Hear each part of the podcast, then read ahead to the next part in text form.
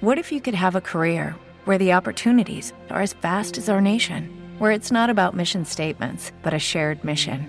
At U.S. Customs and Border Protection, we go beyond to protect more than borders from ship to shore, air to ground, cities to local communities. CBP agents and officers are keeping people safe. Join U.S. Customs and Border Protection and go beyond for something far greater than yourself. Learn more at cbp.gov/careers.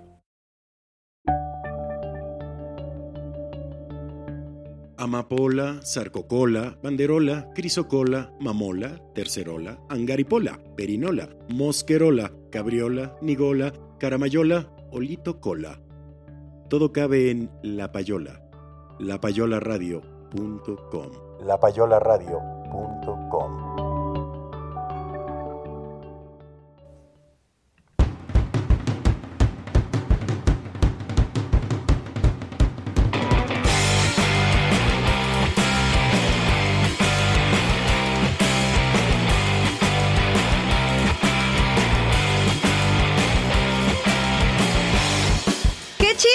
¡Ya llegaste! Esto es Candy no vive aquí.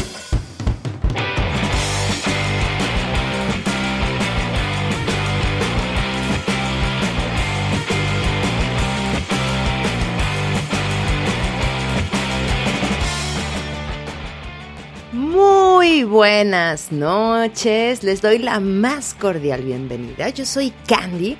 Ustedes están escuchando La Payola Radio y, como cada miércoles a las 9 de la noche, esto es Candy no vive aquí. Y para quienes nos están escuchando en vivo, recuerden que pueden escribir sus mensajes para avisarnos que ya están por aquí, dejar un saludo, pero sobre todo para comentar acerca de lo que platicaremos a lo largo del programa. Y si no nos están escuchando en vivo, eso significa que seguro están a través de alguna de las plataformas de podcast, así que también les doy la bienvenida desde donde sea que nos están escuchando y cuando sea que nos estén escuchando. Síganos en redes sociales, estamos en Twitter, Facebook e Instagram como arroba la payola radio. Y a mí me encuentran en esas mismas redes como arroba candyfg. Y hoy es miércoles 25 de mayo del 2022 y un día como hoy pero de 1819 en Buenos Aires eh, se promulga la Constitución Argentina de 1819, obviamente. Y 14 años más tarde, en 1833, se promulga la Constitución Política de la República de Chile. También en un día como hoy, pero de 1953, desde el campus de la Universidad de Houston, se realiza la primera transmisión de una estación de televisión pública de los Estados Unidos, la KUHT, y algo que encontré curioso y se los quise compartir es que en Chicago en el 2011, también un día como hoy, finalizaron las transmisiones del programa de televisión de Oprah Winfrey, que parece que es como uno de estos shows como que han cambiado la historia de la televisión. Y bueno, pero mejor aún, hoy es 25 de mayo y desde el 2001, el 25 de mayo se ha considerado el Día de la Toalla. ¿Pero por qué el Día de la Toalla? Bueno, pues esto es un homenaje a Douglas Adams, el autor de la Guía del Viajero Intergaláctico de Hitchhiker's Guide to the Galaxy o como se le conoce en España, la Guía del Autoestopista Galáctico. Y bueno, esto se estableció justamente dos semanas después de que Douglas Adams falleciera de un infarto agudo de miocardio en Santa Bárbara, California, en Estados Unidos obviamente el 11 de mayo del 2001. Y justo de él, de su obra y del Día de la Toalla es que hablaremos en este programa. La verdad es que yo no estoy segura cómo conocí a Douglas Adams y seguro fue gracias a la película del 2005 dirigido por el inglés Gar Jennings, que, dato curioso, yo no sabía, apenas me enteré justo haciendo esta investigación, que también dirigió esta película de Sync, pero la parte 2 de esta peli que es muy divertida, es de animación y es muy divertida. Pero bueno, es, eh, en esta peli, si aún no la han visto, no sé qué esperan para verla, pero actúan Martin Freeman, Mos Def, Soy de Chanel, Spam Rockel, Billy Nye, Billy Nye, Anna Chancellor y el gran John Malkovich. Y bueno, la guía del viajero intergaláctico es una trilogía, que es raro porque es una trilogía, pero está escrita en cinco libros, que nació como una comedia radiofónica y cuya primera novela se publicó en 1979.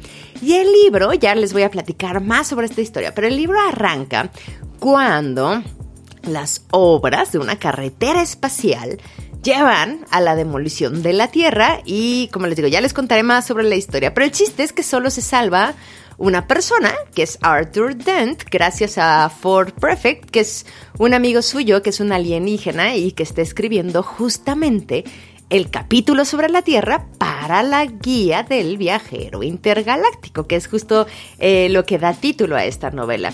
Y antes de escapar, eh, justamente Ford le dice a Dent que coja una toalla, pero ¿por qué una toalla? ¿No?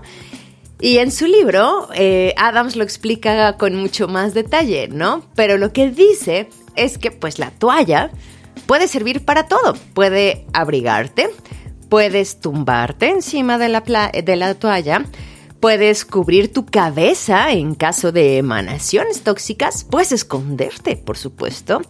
Puedes usarla como arma cuando está mojada, también es una sábana. Y también puede ser como señal de aviso, por supuesto, también para secarte si no la has ensuciado demasiado. Pero además, y de acuerdo a este libro, es importante por su valor psicológico, porque es reconfortante saber que tienes una toalla, porque si tienes una toalla, es fácil que otros asuman que también tienes cepillo de dientes, jabón, galletas, una brújula, un traje espacial, etc. Por lo que estarán dispuestos a ayudarte en tu viaje. Y alguien que cruza el espacio y sabe dónde está su toalla es alguien de fiar. Y bueno, ¿qué es lo que se hace en el día de la toalla? Básicamente, tienes que llevar una toalla todo el día, aunque también puedes juntarte con más gente y celebrarlo y de paso compartir fotos en las redes sociales como hacemos ahora. Pero bueno, empecemos justamente por la historia de este hombre con una imaginación increíble. Douglas Adams nació en Cambridge el 11 de marzo de 1952. Fue hijo de Christopher Douglas Adams. Eh, que fue un consultor de gestión y vendedor de computadoras, y su mamá fue Janet Donovan, que es una enfermera. Y justamente eh, la familia se trasladó unos meses después de su nacimiento al East End de Londres, donde nació su hermana Susan tres años más tarde. Sus padres se divorciaron en 1957 y Douglas, Susan y su mamá Janet se trasladaron a un refugio de animales de la RSPCA, que es la Royal Society for the Prevention of Cruelty to Animals, esta estaba en Brentwood, en Essex, y era dirigido, este albergue era dirigido por sus abuelos maternos. Algo súper curioso es que a los 12 años, Douglas ya medía 1.80 centímetros, bueno, 1.80 metros y dejó de crecer cuando alcanzó 1.96. Pero imagínense, a los, a los 12 años ya medía 1.80. Y justo su profesor Frank Halford dijo que la altura de Douglas Adams le había hecho destacar y que se había hecho, o sea, había sentido muy cohibido por ello, ¿no? Pero justo por su habilidad para escribir historias, es que eh, fue súper conocido en la escuela.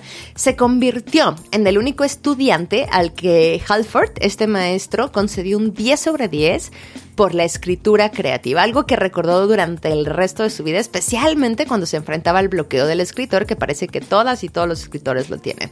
Pero bueno, algunos de sus primeros escritos se publicaron en la escuela, como un reportaje sobre su club de fotografía en Gurion en 1962, o también críticas falsas en la revista escolar eh, Broadsheet, editada por Paul Need Johnston, que más tarde además se convirtió en un personaje de la guía del viajero intergaláctico. También diseñó la portada de un número de Broadsheet y publicó una carta y un relato corto en The Eagle, el cómic de la banda joven, ¿no?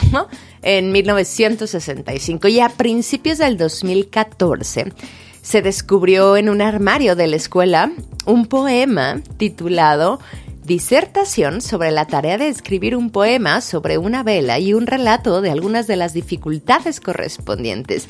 Y este fue escrito por Douglas Adams en enero de 1970, cuando tenía 17 años. Y justo gracias a un ensayo sobre poesía religiosa, en el que se hablaba de los Beatles y de William Blake, le concedieron una exposición en inglés en el St. John's College de Cambridge, donde su padre también había sido estudiante. Y bueno, por supuesto, la música del día de hoy tiene que ver por completito con The Hitchhiker's Guide to the Galaxy. Pero antes déjenme dar algunos saludos a Mao que ya está por aquí. Dice, hello, noches. Yo no tengo traje espacial, yo tampoco Mao, pero sí tengo mi toalla. Definitivamente sí tengo mi toalla. También ya están por aquí Chio y Jorge. Muchas, muchas gracias por escuchar.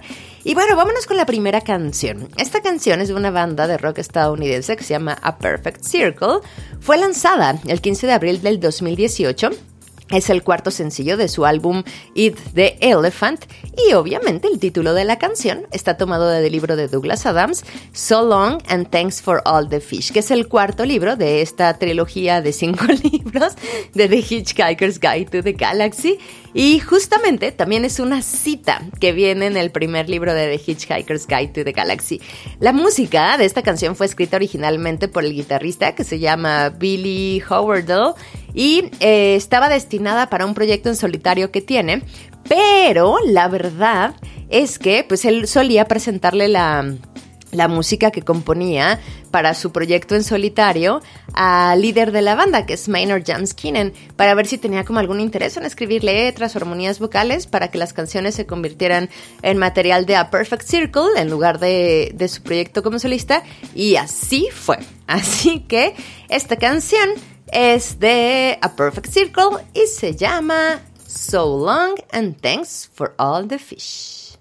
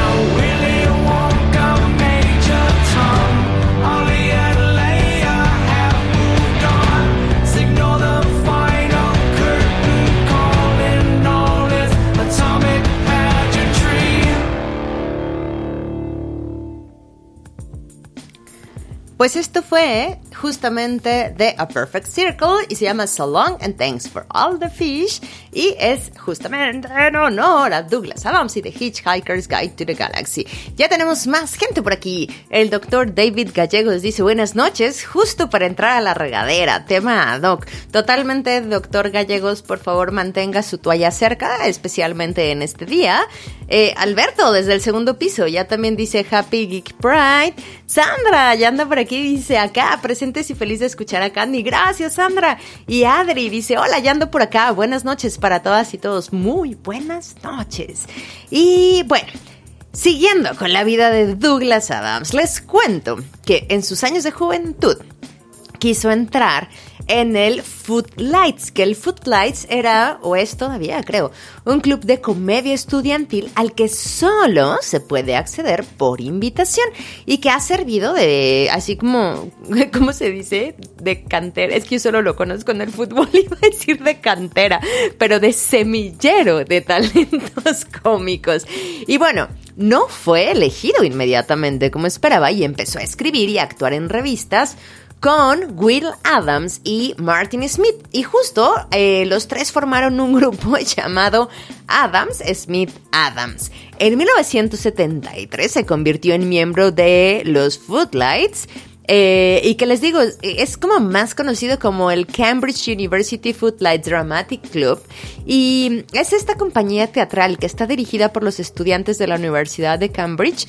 Y bueno, tras dejar la universidad, Adams regresa a Londres y decide entrar en la televisión y en la radio como guionista. Y una versión editada de Footlight Review eh, apareció en la BBC 2 en 1974.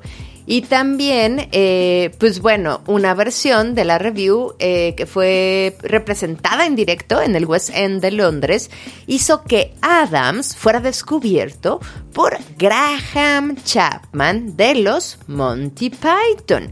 Y los dos formaron una breve asociación para escribir lo que le valió a Adams un crédito de escritura en el episodio 45 de los Monty Python para un sketch llamado Patient Abuse.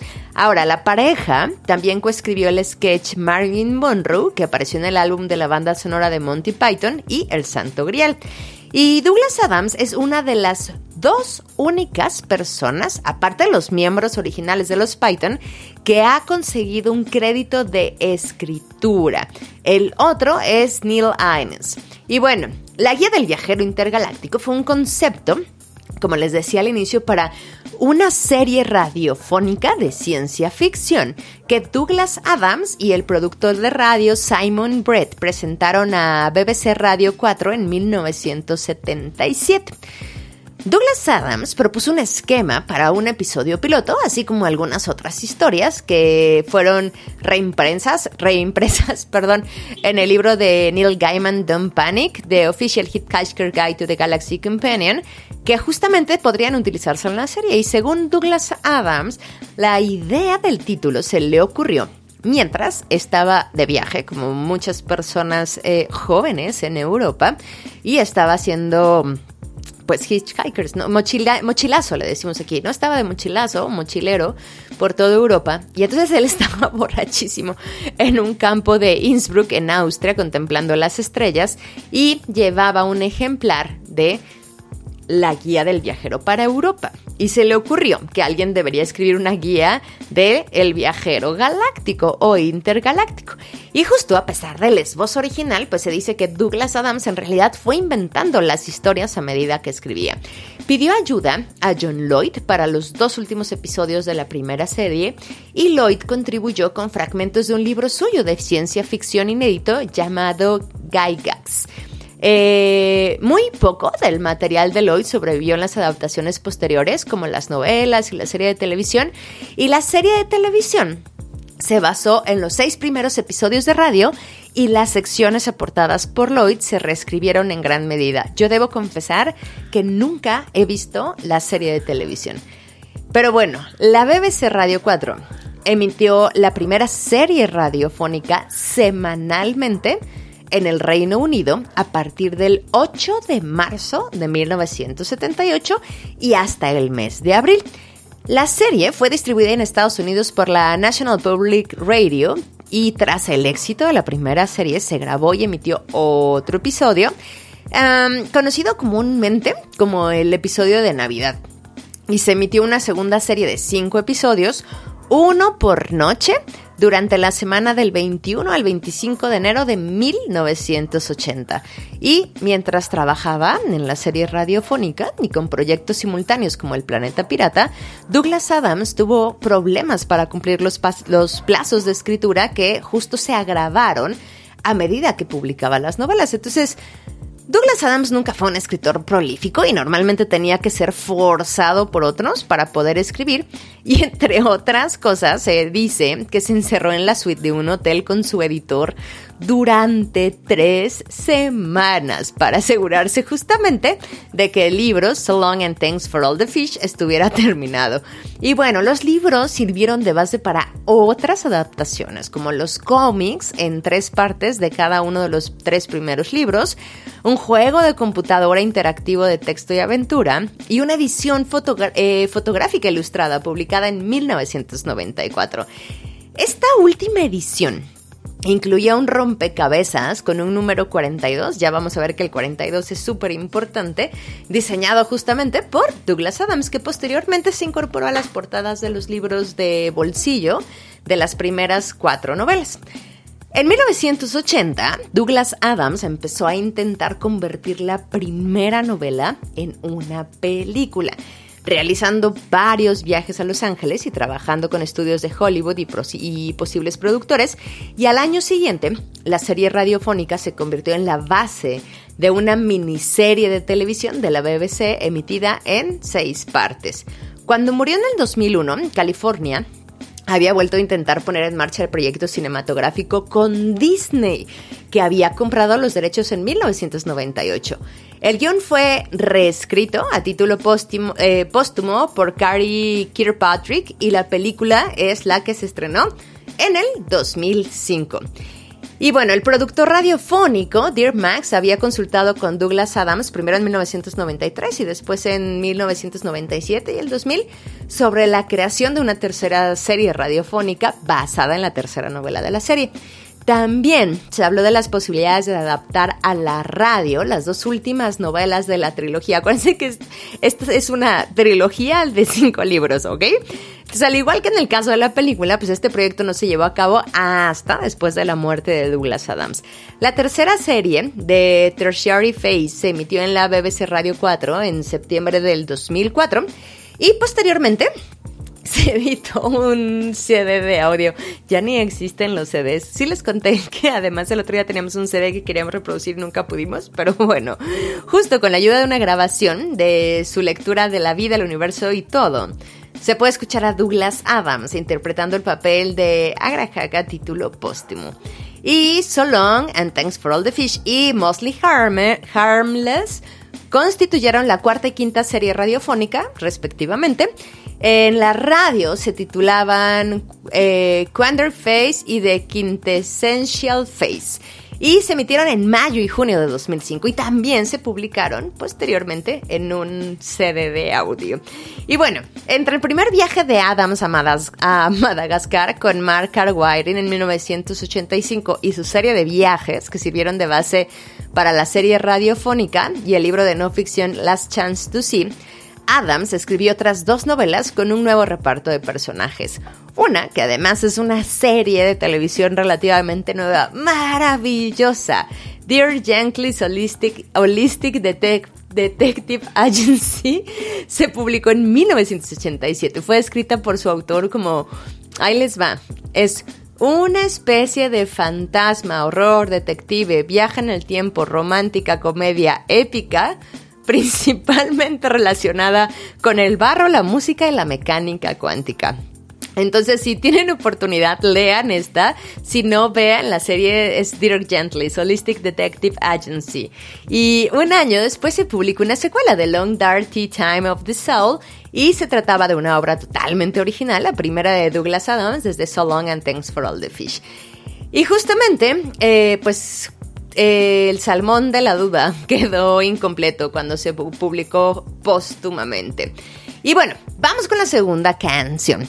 Y este es un tema instrumental de la banda de rock estadounidense Eagles. Apareció en su álbum de 1975, One of These Nights, y más tarde se utilizó como el tema principal de la franquicia comedia ciencia ficción de la BBC The Hitchhiker's Guide to the Galaxy. Eh, la canción fue escrita por el miembro del grupo Bernie Linden y se basa en el banjo. Así que disfrútenla. Esta es la canción con la que empezaba la serie de radio y es de 1975 a cargo de The Eagles.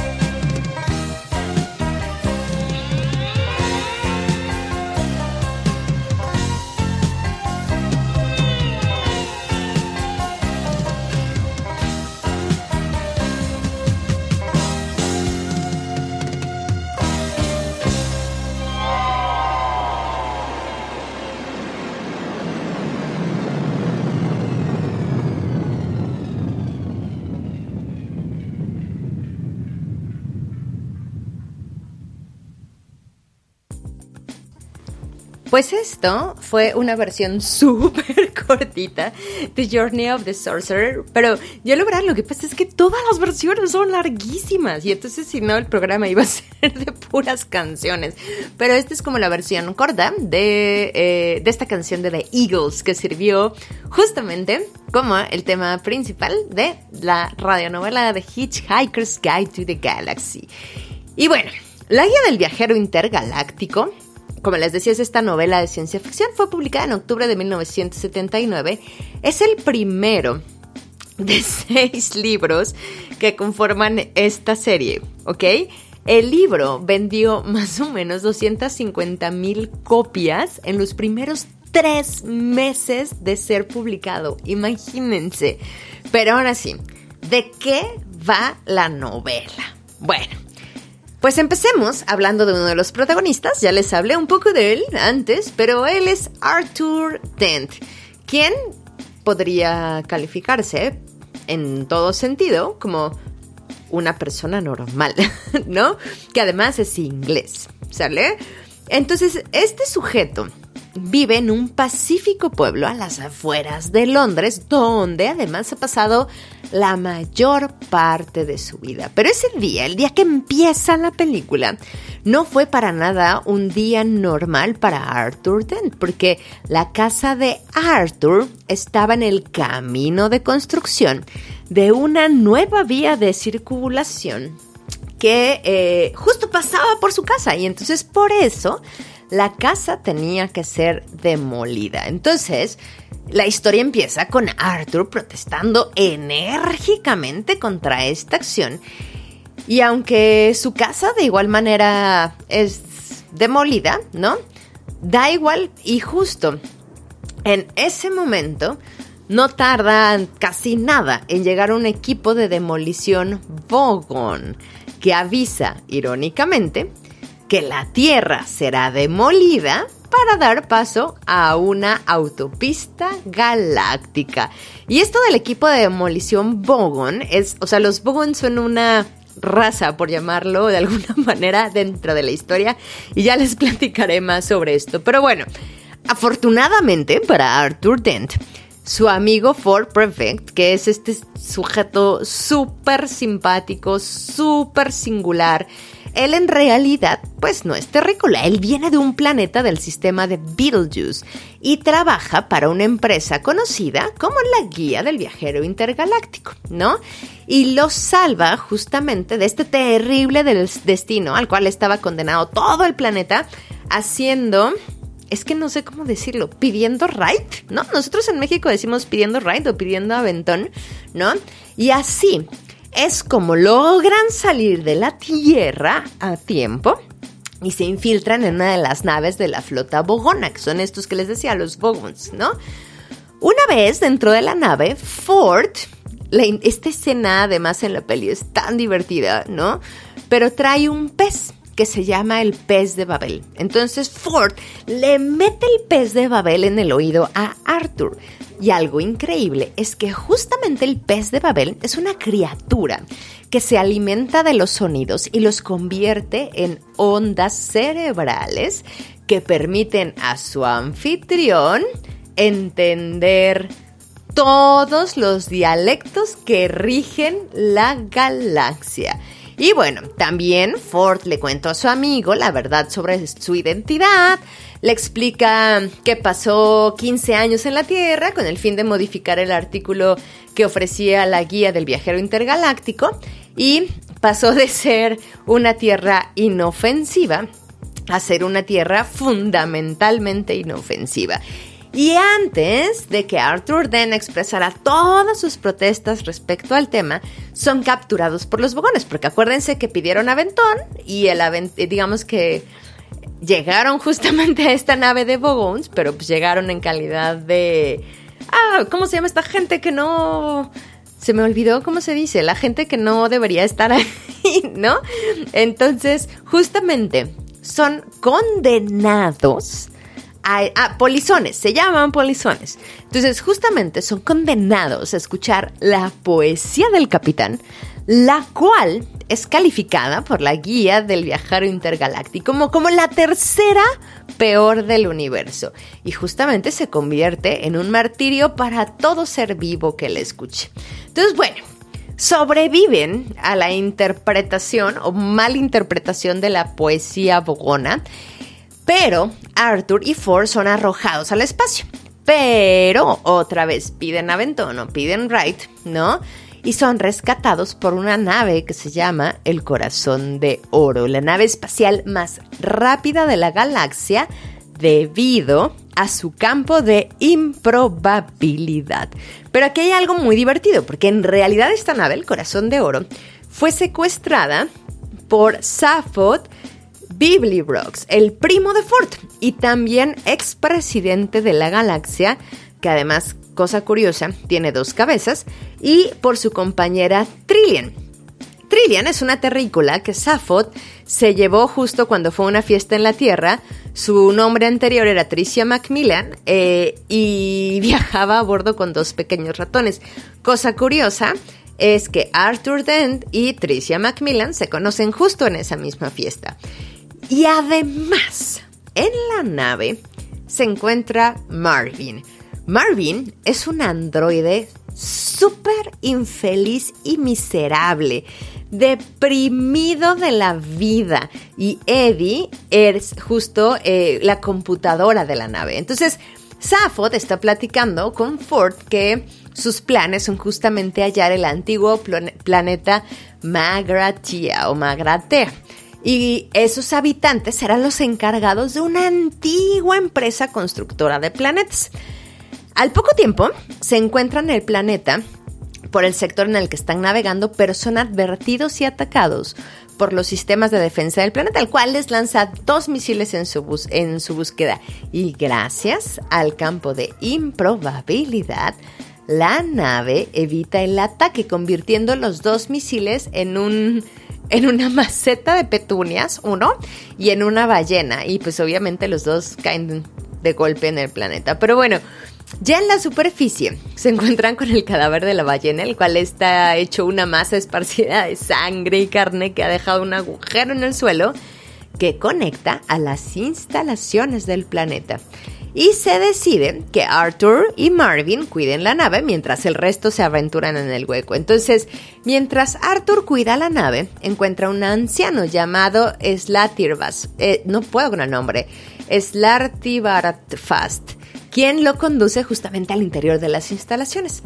por medio de hologramas y visiones le muestra a Arthur una raza de seres pandimensionales que buscaban el sentido de la vida y para ello construyeron una supercomputadora que se llama Pensamiento Profundo, que se identifica a sí misma como la segunda mejor computadora del universo. Cuando se le pregunta justamente a esta computadora, Pensamiento Profundo, ¿cuál es la respuesta definitiva? El sentido de la vida, el universo y todo lo demás esta supercomputadora argumenta que tardará 7 millones y medio de años en responderle. Entonces, después de pasado ese tiempo, ¿no? Están todos ahí esperando la respuesta a la computadora, ¿no? Computadora, pensamiento profundo, ¿cuál es el sentido de la vida, el universo y todo lo demás? Y entonces la computadora contesta, la respuesta es 42.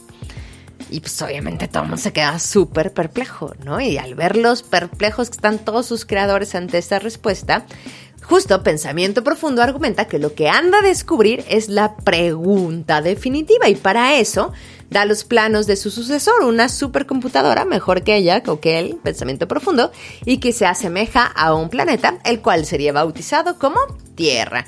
Y Arthur descubre posteriormente que la Tierra fue destruida cinco minutos antes de que finalizara el experimento que daría la pregunta definitiva, por lo que se le ha encargado a Magratia que construya una nueva Tierra.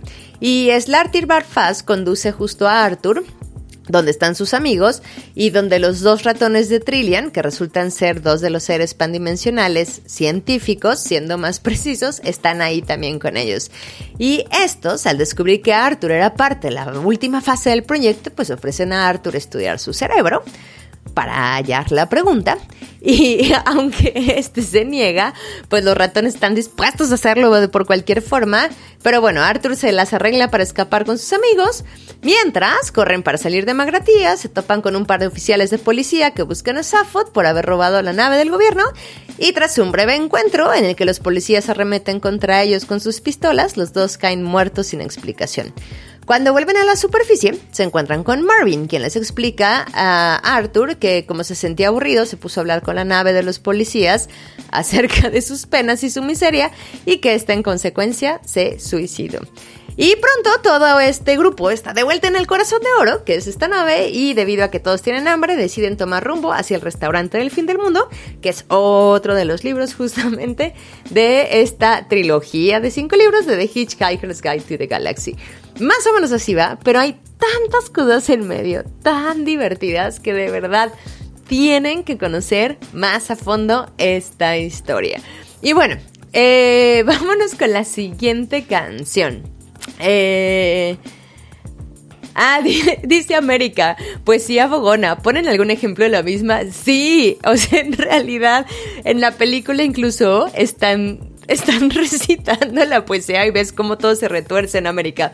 Voy a buscar ese pedacito y te lo voy a mandar para que te rías. Eugenia también ya está por aquí. Qué gusto saludarte, Eugenia. Qué bueno que ya nos estás escuchando en vivo porque se le empalmaba ahí con un curso.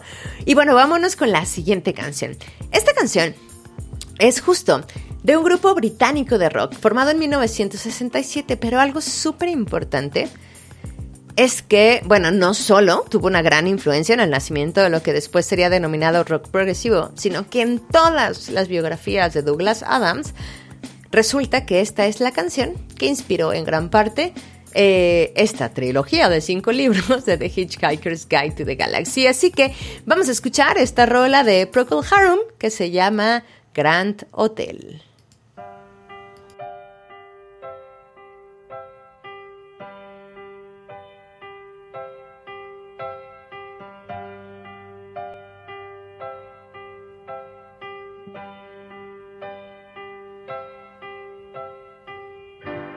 Tonight we sleep on silken sheets.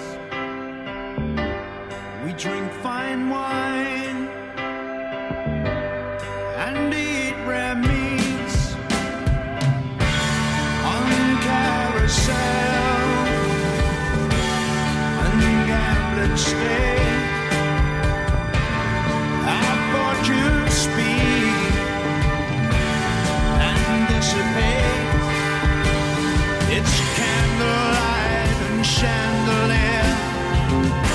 silver plate and crystal clear.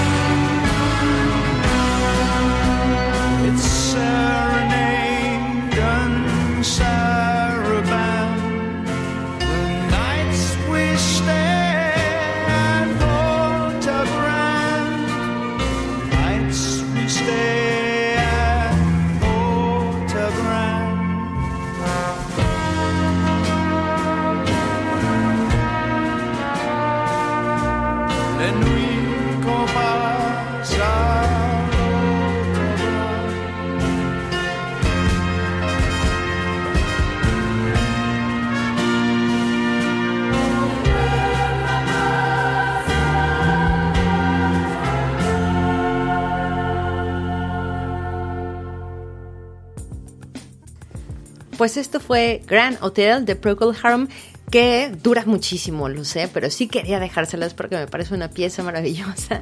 Y justo con estas canciones que duran tanto, ya entendí por qué hay canciones que siempre dicen radio edit, porque me queda claro que no las dejaban eh, pasarlos completos en la radio. Pero bueno, datos curiosos.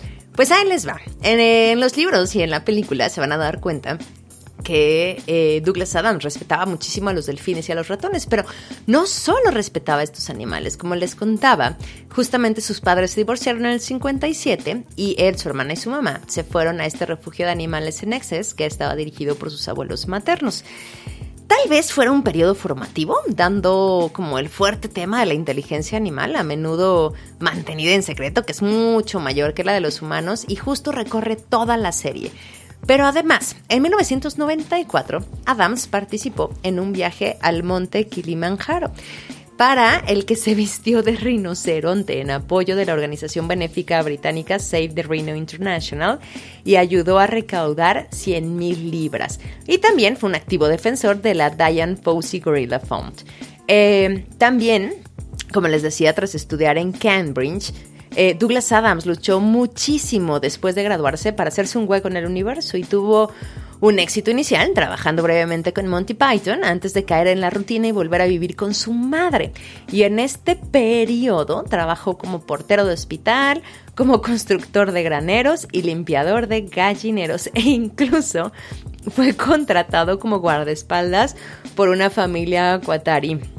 Y bueno, por supuesto nos regaló una de las mejores frases sobre la procrastinación que decía, me encantan los plazos. Y posiblemente, mientras estaba encerrada en una habitación del hotel durante días con su editor intentando terminar este borrador de So Long and Thanks for All the Fish, decía, me gusta el sonido silbante que hace al pasar volando.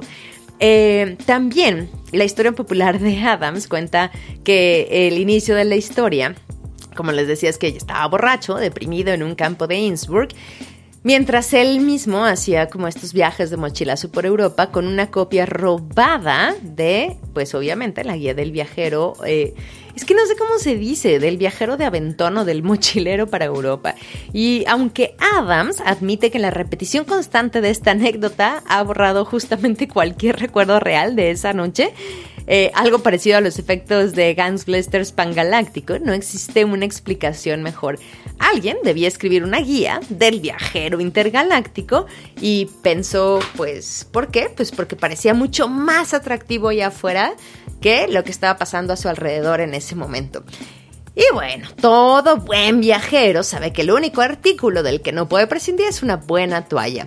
Y resulta que Douglas lo aprendió a las malas, porque cuando estaba de vacaciones con unos amigos en Grecia, todas las mañanas tenían que sentarse a esperarlo porque no encontraba su bendita toalla y llegó a pensar que alguien realmente unido, alguien bien organizado, sabría siempre dónde estaba su toalla. Y la toalla es legión, ¿no? Y como les decía, el 25 de mayo del 2001 se celebró el primer día anual de la toalla en honor a Douglas Adams. Y es tan importante, ¿no? Tan importante que ha sido celebrada a bordo de la Estación Espacial Internacional por el astronauta Tim Peake. Eh, Douglas Adams era un autor de ciencia ficción, por supuesto, pero también amaba la tecnología y amaba la tecnología que estaba en su casa. Y era un gran aficionado de Apple, literalmente antes de que estuviera de moda. Y fue la primera persona en Europa en comprar uno. El segundo fue Stephen Fry y llegó a convertirse en un célebre evangelista o maestro de Apple junto con gente como John Cleese y afirmó que adoraba a su familia. Eh, de justo cuántos Macintosh había acumulado imprudentemente a lo largo de los años. Otra cosa que tenía era 24 guitarras para zurdos. No sé cuánto espacio debía tener en su casa, definitivamente. Y Douglas Adams tiene tres objetos en el espacio. Eh, como les decía, lo perdimos muy joven de un ataque al corazón a los 49 años. Y vivió para ver cómo su legado se extendía a la parte real de su ciencia ficción. Días antes de su muerte, el Centro de Planetas Menores anunció el nombramiento del asteroide 18610 como Arthur Dent. En el 2005, el asteroide 25924 fue bautizado como Douglas Adams en su memoria y más recientemente, el consejero delegado del SpaceX, Elon Musk, se reveló como un fanático cuando lanzó su Tesla Roadster, eh, Roadster a una órbita eh, heliocéntrica elíptica, enviando un impo- importante mensaje que era Don't Panic. Pero bueno, este programa está llegando a su fin y es hora de empezar a despedirnos, al menos por hoy hasta el próximo programa. Recuerden que pueden encontrarnos en diferentes plataformas de podcast como Apple Podcasts, Google Podcasts, Spotify, Spreaker. Por supuesto, también pueden escuchar este programa y todos los demás programas en la página de La Payola Radio en www.lapayolaradio.com. Síganos en redes sociales, coméntenos de qué cosas les gustaría que hablemos en este programa, sugiérannos sus canciones favoritas para que podamos programarlas. Y nos encuentran en Facebook, Twitter e Instagram como arroba La Payola Radio y a mí me encuentran en las mismas redes como arroba CandyFG. Y como siempre, nos vamos con un cover. Y este cover viene en un álbum de 2006 llamado Radio Dread, que es un álbum tributo justamente al álbum OK Computer de Radiohead de 1997, pero este lo hace los Easy Star All Star. Y por supuesto, esta canción está completamente inspirada en ese androide triste llamado Marvin. Así que nos vemos en la siguiente y los dejo con esta gran versión también eh, justamente de este disco de Easy Star All Star. Nos vemos en la siguiente. Ah, Paranoid Android. Adiós.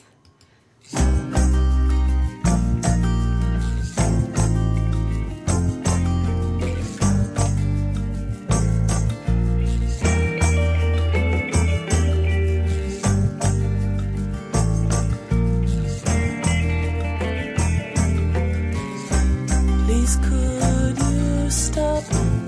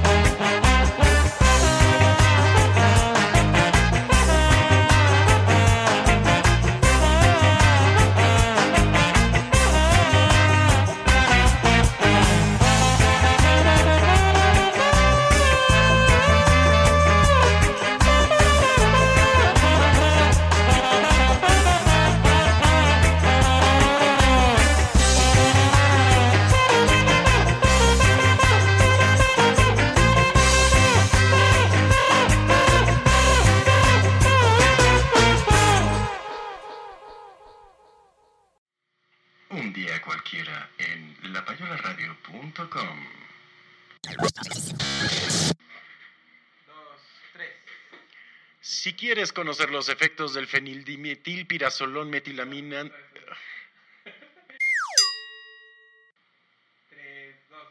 Si tú quieres conocer los efectos de la fenildimetilpirazolón metilamina fulfonato sódico...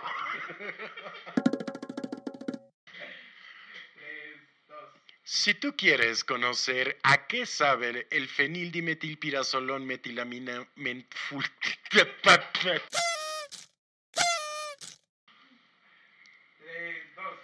Si usted quiere conocer los agradables efectos del fenildimetilpirazolón metilamino mental metanfulfonato, ya valió madre.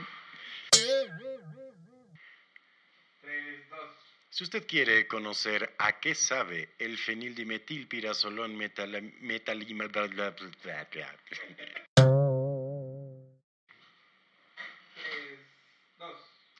Si usted gusta conocer los agradables efectos de la fenildimetilpirazolón metilamino metanfulfonato, va de nuevo. La Payola Radio. Nunca, pero nunca nos rendimos. As humans, we're naturally driven by the search for better. But when it comes to hiring, the best way to search for a candidate isn't to search at all. Don't search, match with Indeed. When I was looking to hire someone, it was so slow and overwhelming.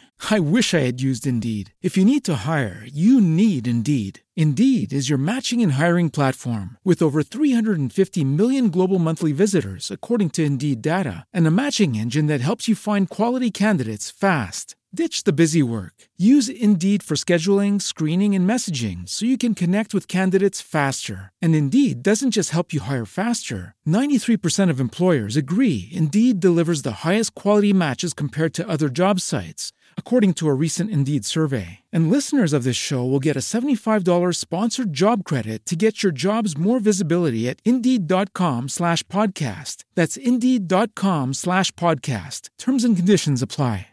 With Lucky Land slots, you can get lucky just about anywhere. Dearly beloved, we are gathered here today to. Has anyone seen the bride and groom?